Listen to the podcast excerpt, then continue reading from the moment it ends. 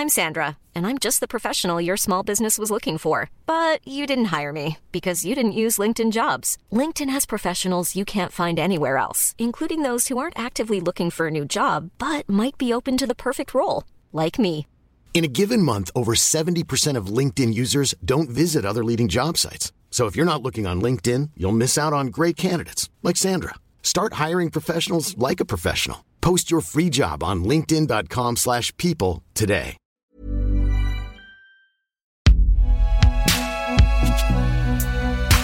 Binge audio. Binge audio.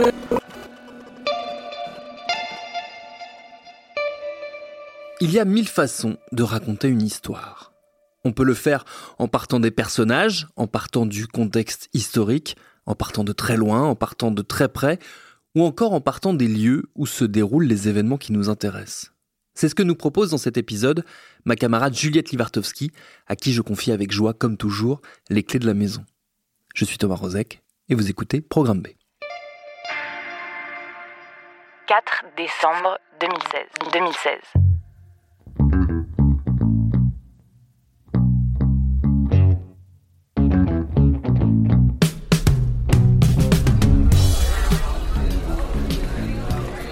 Nous sommes au Comet Ping Pong à Washington DC.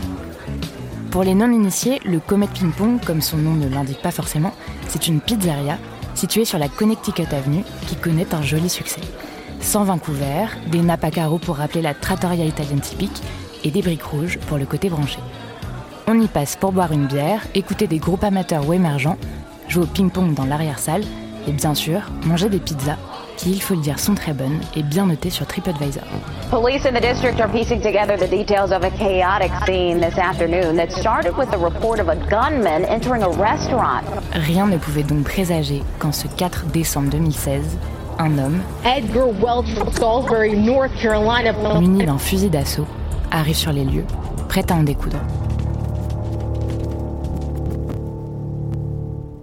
Alors, pour comprendre comment on a pu en arriver là, laissez-moi remonter un peu le fil de cette histoire. Connaissez-vous l'histoire du Pizzagate?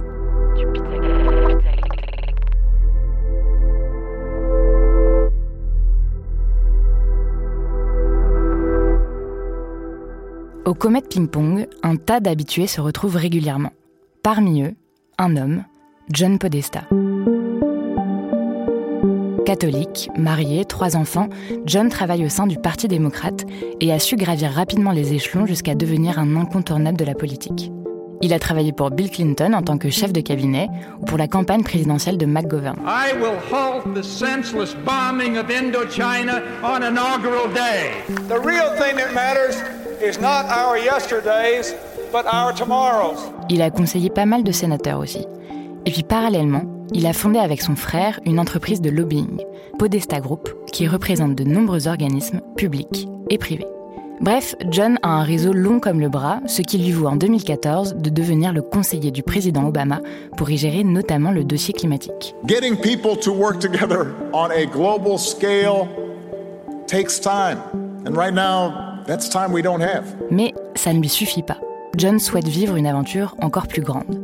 Alors il quitte cette fonction deux ans plus tard pour rejoindre l'équipe d'Hillary Clinton qui a décidé de concourir à la prochaine présidence.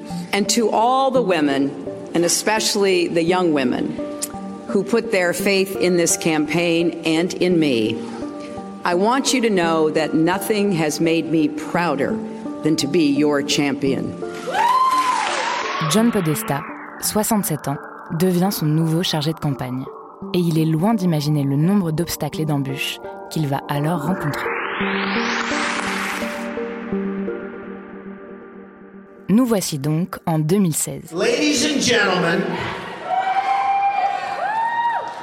I am officially running for President of the United States. Un homme et une femme, Donald Trump et Hillary Clinton, se battent pour conquérir la plus prestigieuse place du pays. L'ambiance est pour le moins chaotique durant cette campagne, la pire de toutes selon certains observateurs. Car effectivement, jamais une élection n'aura autant clivé et mis en évidence une Amérique aussi fracturée. D'un côté, Donald Trump accumule les insultes entre saillies violentes, racistes et misogynes. When Mexico sends its people, they're not sending their best. They're sending people that have lots of problems. They're bringing drugs, they're bringing crime, they're rapists. Il cible les dirigeants américains qu'il considère comme stupides et contrôlés par les lobbies. Il attaque les Noirs, les Mexicains, les femmes. Lors d'un meeting, sûr d'un soutien indéfectible de centaines de milliers d'électeurs, il assure que s'il tirait sur quelqu'un, ces derniers voteraient toujours pour lui. Where I could stand in the middle of Fifth Avenue and shoot somebody and I wouldn't lose any voters, okay? It's like incredible. De l'autre, Hillary Clinton semble étrangement peu offensive. Son camp lui reproche son manque de réactivité et surtout de ne pas prendre suffisamment au sérieux son adversaire, alors qu'elle a face à elle un homme prêt à toutes les combines, à toutes les provocations pour récolter des voix. Et puis, pensant sans doute rallier des gens à sa cause, elle méprise les électeurs de Trump en les traitant de gens pitoyables et d'irrécupérables. You could put half of Trump's supporters into what I call the basket of deplorables. Oubliant peut-être, malgré sa longue carrière politique, que dans ce milieu qui ne pardonne à rien, l'avenir n'est jamais tracé et qu'un retournement peut arriver à tout moment.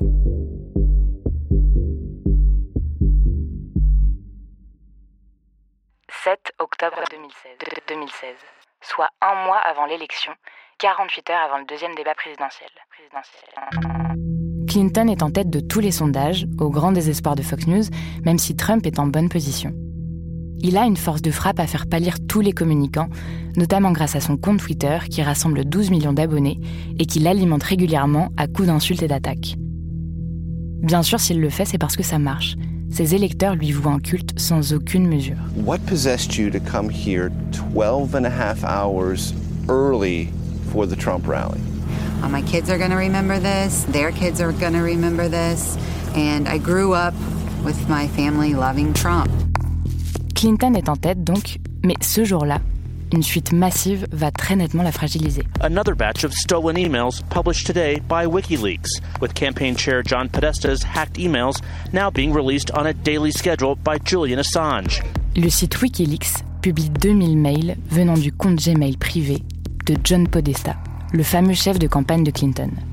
En plus des échanges, on y trouve des pièces jointes, des enregistrements sonores et des vidéos. Ce n'est pas la première fois que Clinton se retrouve empêtré dans un scandale plusieurs mois auparavant, elle avait utilisé un serveur privé pour envoyer des mails et avait été accusée d'avoir mis en danger la sécurité de l'État. Alors certes, cette fuite de Wikileaks ne révèle rien d'extraordinaire, mais ce piratage permet tout de même d'avoir un aperçu des coulisses de sa campagne et d'alimenter le camp adverse. On y découvre entre autres que l'équipe de la candidate connaissait des questions avant les débats des primaires. Une des questions qui sera posée à Hillary Clinton proviendra d'une femme qui a une éruption cutanée. Sa famille a été empoisonnée au plomb et elle demandera ce qu'Hillary pourrait faire pour des gens de Flint si elle devient présidente. Ou bien qu'Hillary Clinton avait prononcé entre 2013 et 2015 des discours rémunérés devant des banques d'affaires ou des institutions financières, ce qui contredit nettement sa position plus qu'offensive contre Wall Street lors de ses différents meetings. Le lendemain, Wikileaks en remet une couche et dévoile des mails qui expliquent comment l'équipe compte remporter le vote des Afro-Américains. Les mails évoquent également la volonté de Clinton d'armer les rebelles syriens afin de contrer la Russie, soutien du régime de Bachar el-Assad. Et puis, sujet qui va faire les gros titres, certains mails révèlent que John Podesta voit un intérêt certain à la possible vie extraterrestre et aux ovnis. Quelques jours plus tard, John Podesta, encore sous le choc de la violence de ses méthodes, fait une déclaration. Je suis impliqué dans la politique depuis près de cinq décennies. C'est certainement la première campagne à laquelle je participe et dans laquelle je dois me heurter aux agences de renseignement russes qui semblent faire tout ce qu'elles peuvent au nom de notre adversaire. Car pour Podesta et pour les enquêteurs, il n'y a pas de doute, c'est le gouvernement russe qui est derrière ces fuites. L'objectif, aider le camp républicain à gagner l'élection. Pour certains, c'est aussi une façon de faire oublier les propos de Trump au cœur d'une énième polémique. You know, I'm automatically attracted to beautiful. I just start kissing them. It's like a magnet. You just kiss. I don't even wait. And when you're a star, they let you do it. You can do anything. Whatever you want. Grab them by the pussy. Depuis que les mails de John Podesta ont été dévoilés au grand public, des fans de Trump prennent un malin plaisir à les éplucher méthodiquement. Et quelque chose les interpelle. Ces lanceurs d'alerte autoproclamés se sont aperçus que dans plusieurs mails apparaissait le mot pizza et le nom de la pizzeria Comet Ping Pong, celle où John Podesta se rend régulièrement. Or, pour eux, il est absolument impensable qu'un homme de cette stature aille manger dans des pizzerias. Si c'est impossible, cela veut forcément dire que derrière ces mails en apparence anodins se dissimulent des messages codés, possiblement dangereux. Ils lancent alors une forme d'enquête participative qui prend progressivement de l'ampleur. Premièrement, en cherchant des informations sur la pizzeria, ils se rendent compte que le gérant, James Alefantis, est lui-même un soutien de Clinton. Deuxièmement, qu'il avait parlé avec John Podesta pour y organiser une soirée de levée de fonds. Enfin, et sans trop comprendre exactement leur cheminement de pensée, ils en arrivent à déterminer que Podesta utiliserait le mot pizza à la place du mot fille et le mot carte à la place du mot sperme.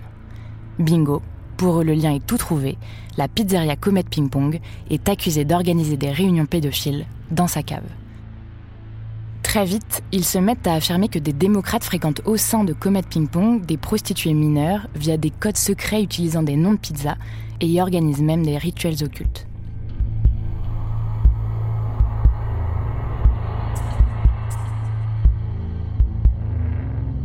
Au-delà de la pizzeria, ils accusent le camp Clinton d'être impliqué dans un réseau mondial de traite d'êtres humains et de pédophilie.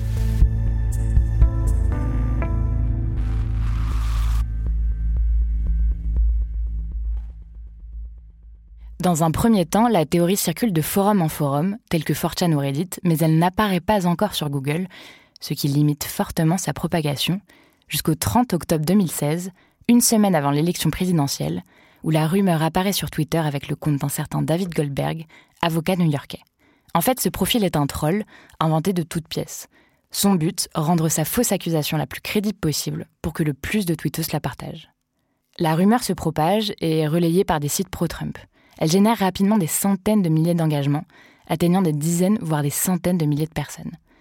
Et elle prend encore plus d'ampleur quand Donald Trump devient président le 8 novembre 2016. Right now, a historic moment. Uh, we can now project the winner of the presidential race. CNN projects Donald Trump wins the presidency, will become the 45th president of the United States. Galvanisés par sa victoire, les pro-Trump se sentent pousser des ailes et n'hésitent pas à accuser publiquement la pizzeria d'héberger ce fameux réseau pédophile de démocrates. Ils harcèlent en masse le propriétaire de la pizzeria qui devient la cible d'attaque. Des informations personnelles de certains employés sont diffusées. Un partisan se met même à filmer en direct l'établissement avant d'être évacué par la police installée à proximité à la demande du gérant. On fouille le passé de tous ceux qui suivent la page Instagram de la pizzeria. Si tu as liké, c'est que tu es complice. Avec le hashtag Pizzagate, la rumeur touche des millions de personnes, relayée entre autres par Michael Flynn, le conseiller en sécurité de Trump, sans que personne ne parvienne à l'éteindre. «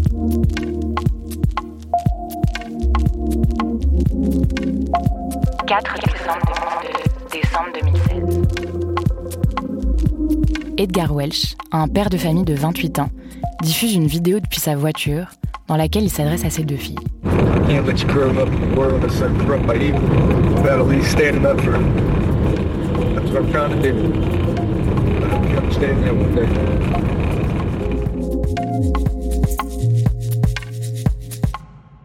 À 15h, il fait irruption au sein de la pizzeria Comet Ping Pong, armé d'un fusil d'assaut. Il tire à plusieurs reprises, touche des murs, une porte et un ordinateur de bureau. Mais par chance, il ne blesse personne. Ne trouvant aucune preuve que des enfants mineurs soient cachés dans la pizzeria, Welch se rend finalement à la police. Suite à son arrestation, il déclare qu'il était venu au Comet Ping Pong pour auto-enquêter. Il aurait déclaré qu'il s'était armé pour aider à sauver ses enfants victimes d'esclavagisme sexuel. Le soir même, Michael Flynn, le conseiller à la sécurité de Trump, poste sur Twitter le message suivant. Tant qu'il n'est pas prouvé que le Pizzagate est faux, cela reste une information. Suite au tollé suscité par ses propos, il démissionne deux jours plus tard. Le chercheur Franck Rubillard, dans un article publié dans la revue Réseau, écrit que sur le fond, le Pizzagate ressemble finalement à beaucoup d'autres théories du complot, avec un cocktail assez habituel. La dénonciation des sévices sexuels sur enfants, la dénonciation des élites avec John Podesta et Hillary Clinton en tête de mire, le tout en convoquant des arguments pseudo-rationnels, le surnaturel et bien sûr l'outrance. Sur la forme, en revanche, le Pizzagate, c'est du jamais vu. Le hashtag, déjà, qui fut un incroyable relais pour médiatiser la rumeur, et qui, avec l'ajout du suffixe gate, a voulu directement faire référence au scandale du Watergate, une façon d'inscrire cette théorie inventée de toutes pièces dans cette même filiation, celle de vouloir déminer les magouilles des puissants. Quant à la force du numérique, elle est évidemment essentielle dans cette histoire, puisqu'elle a permis à une flopée d'individus de relayer et de modifier à leur guise tout un tas d'informations, sans se préoccuper jamais de leur véracité. Robillard rappelle que cette rumeur conspirationniste s'inscrit dans le registre de l'agitation politique d'extrême droite, que ceux qui la relaient n'ont pas du tout pour projet de réparer les injustices inhérentes à la société, mais de, je cite, jeter à la vindicte populaire des coupables en jouant sur une émotion constamment entretenue. Pour autant, même si cette rumeur a été repartagée des millions de fois, des études ont prouvé qu'elle n'a pas eu forcément d'incidence directe sur le vote, mais que néanmoins, comme l'écrit Franck Robillard, la nécessité de prendre soin de l'espace public semble avoir rarement été aussi urgente. Autrice et narratrice, Juliette Lewartowski. Réalisateur, Quentin Bresson. Productrice, Charlotte Bex. Recherchiste, Cyrine Azouaoui.